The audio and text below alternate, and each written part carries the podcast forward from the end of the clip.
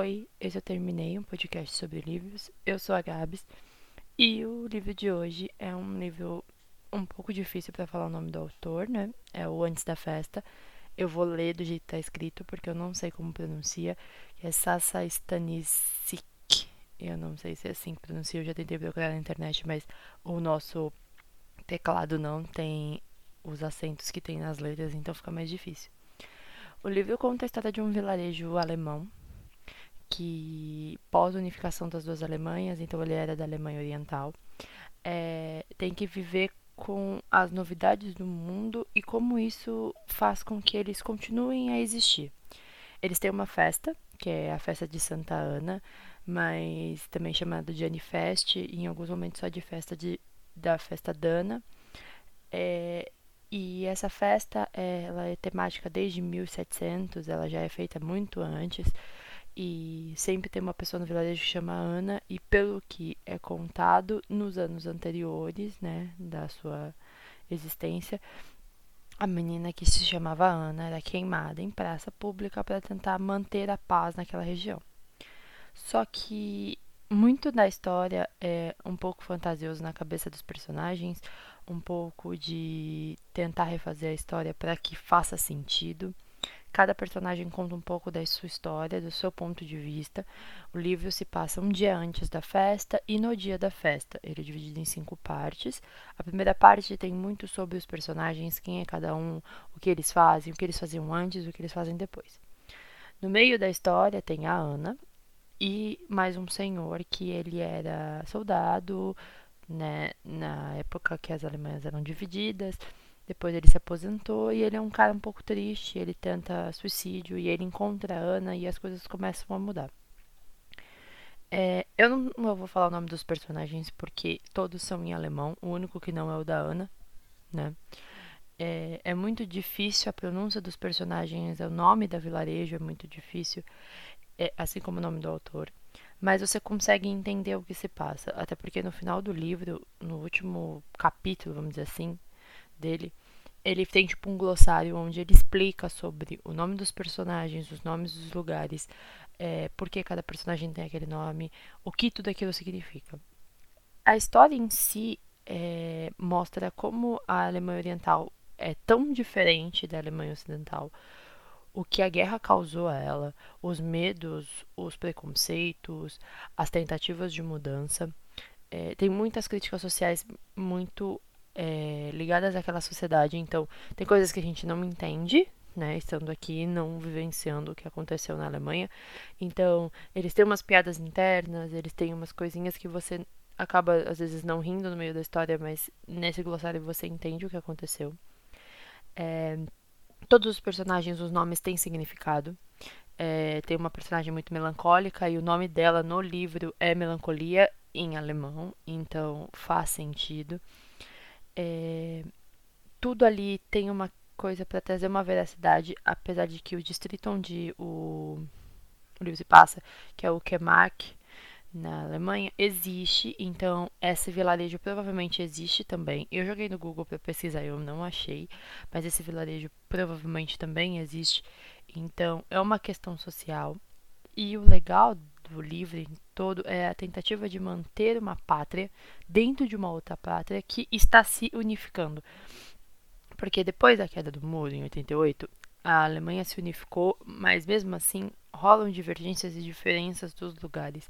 Muito da cultura do outro lado do muro ficou para aquela parte da Alemanha.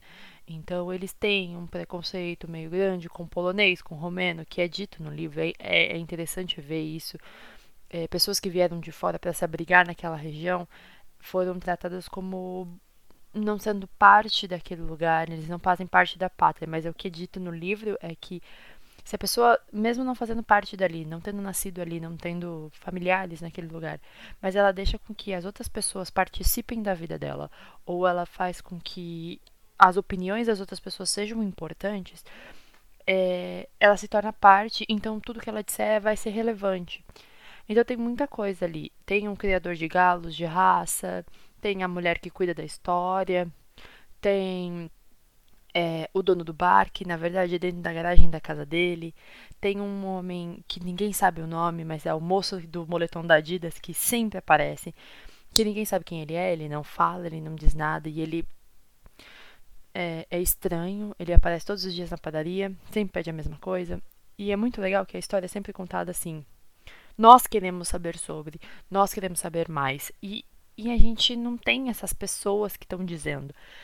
Hum, fica meio que subentendido, pelo menos ao meu ver, que esse nós é, são as pessoas que já viveram naquele lugar.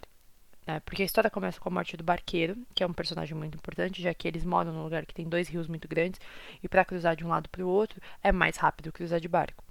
Então, é, passa-se em torno desse barqueiro, que é um homem muito é, sábio, que sabe muito sobre a região e tudo mais, mas conta a história da festa de Santana e o legal da história é que assim, no meio da história que você está lendo, entram trechos do passado. Só que são trechos do passado com uma linguagem muito estranha.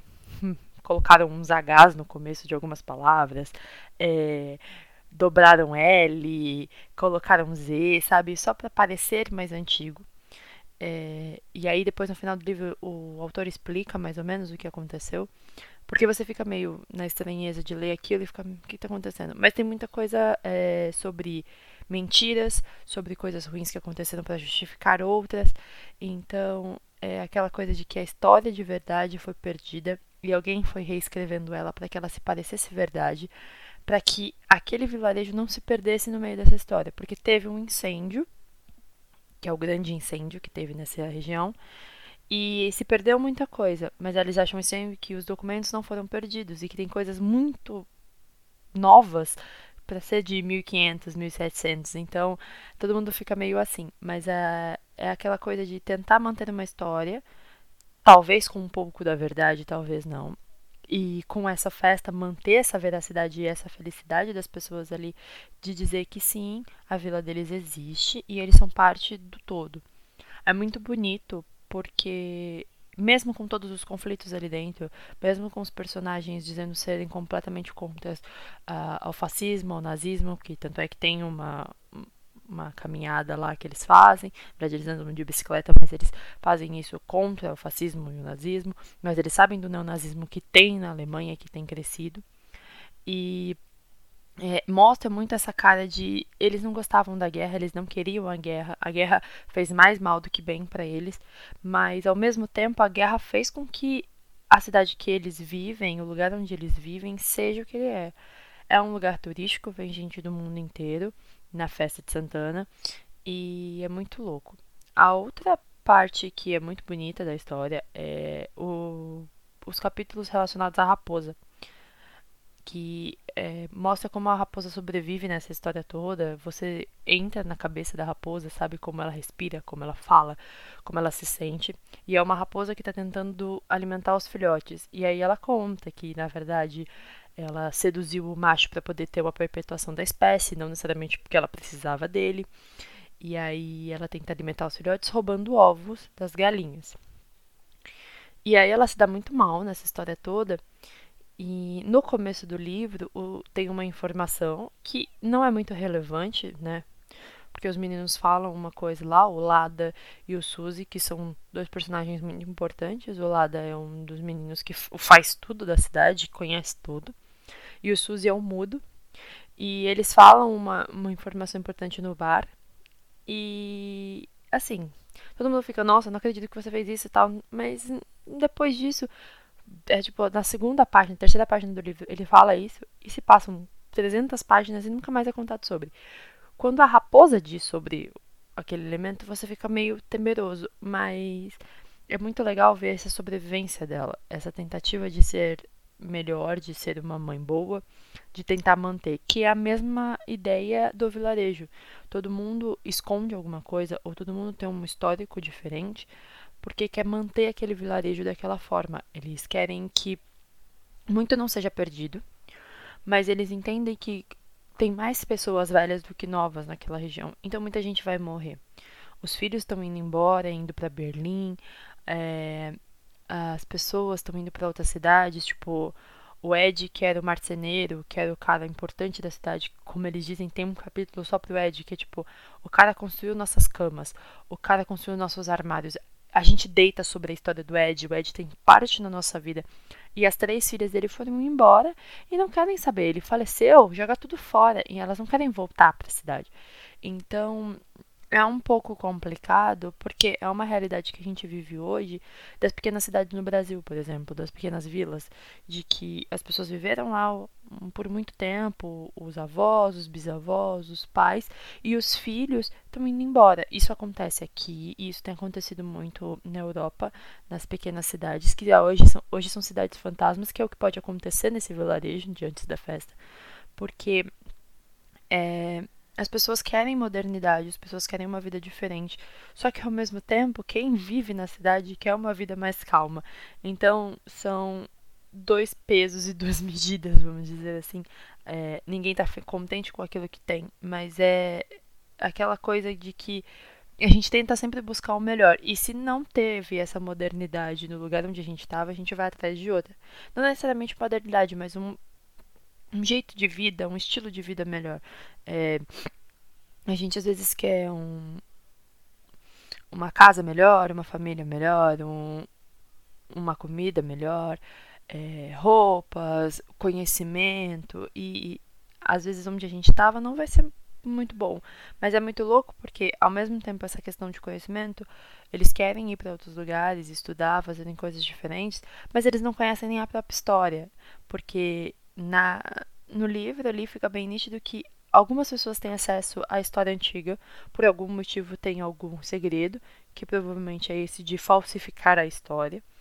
Mas não é todo mundo que conhece, algumas pessoas conhecem meio perdido ou de contado de forma diferente, porque a maior parte das histórias são fábulas e são contadas de um para o outro, então cada um monta da sua forma para tentar passar uma história, né, uma moral. E as pessoas não conhecem a história do próprio lugar, sabem só dessa festa e estão querendo ir embora. Será que se elas conhecessem o lugar onde elas moram, é, elas seriam melhores ou seria melhor ainda a história? Então é tudo meio complicado. Mas é um livro assim que eu demorei um pouco para pegar o gosto de, de querer ler ele. Tem umas cenas meio confusas, tem umas coisas meio doidas, assim, tipo, que acontecem do nada, que você fica, o que, que tá acontecendo? Mas é. Ele demora um pouco para ser você pegar o que está acontecendo. O autor, ele é refugiado, ele saiu da Bósnia, ele é um cara que tem essa noção de pequenas vilas, tem noção do que a guerra faz, e os livros dele são muito premiados. E esse livro, ele foi até essa região, ele foi para entender. Ele, ele fala no final: Eu quero agradecer a Casa da Pátria que me recebeu, o restaurante da Pátria que me recebeu, o o Museu da Pátria que me recebeu, porque ele tem noção de que para escrever um, esse tipo de história que se passa em um dia, mas é tão grande, tão rica, porque todo mundo tem o que dizer, você precisa vivenciar. E, e para quem já viveu um pouco da guerra, para quem já passou por tudo isso, não é tão diferente. Dá para colocar coisas ali do que você já viveu, do que você já passou. É muito legal eles terem alguns registros só por imagem e as descrições dos quadros, das pessoas, é muito importante para você ter uma noção do que está acontecendo. É um livro legal, de verdade. É, eu comprei esse livro numa feirinha, tipo, de shopping, que é qualquer livro 10 reais, sabe? E eu comprei porque a capa é verde com uma raposa. E eu gosto muito de raposas, né? Porque meu livro favorito é O Pequeno Príncipe. E, né, e o personagem principal pra mim é a raposa, não é a rosa, não é o príncipe, porque a raposa traz uns ensinamentos muito legais. E aí quando eu vi, eu falei, nossa, eu vou comprar, mas eu não sei sobre o que é. E eu nunca tinha visto nada do autor, então eu achei muito legal. Ele, pelo que consta nesse glossário, tem uma referência do primeiro livro dele nesse livro. Eu não li, mas vale a pena se você quer saber um pouco mais sobre como foi a Alemanha pós-unificação, se você quer saber mais sobre como funcionam vilarejos e ao mesmo tempo se você quer entender o porquê que as pessoas querem sair desses lugares ou porquê que as pessoas não saem dali. Qual é a importância de ter um lugar onde você sabe que seus pais estiveram, seus avós estiveram, sabe? Essa questão de lembrança, essa questão de apego é muito bonita. Então, eu recomendo muito antes da festa é, que se alguém já leu algo do autor, por favor me manda no Twitter. É, se alguém sabe pronunciar o nome do autor, manda no Twitter também. Agora a gente tem o Twitter do podcast, né? Que é o arroba terminei.cast.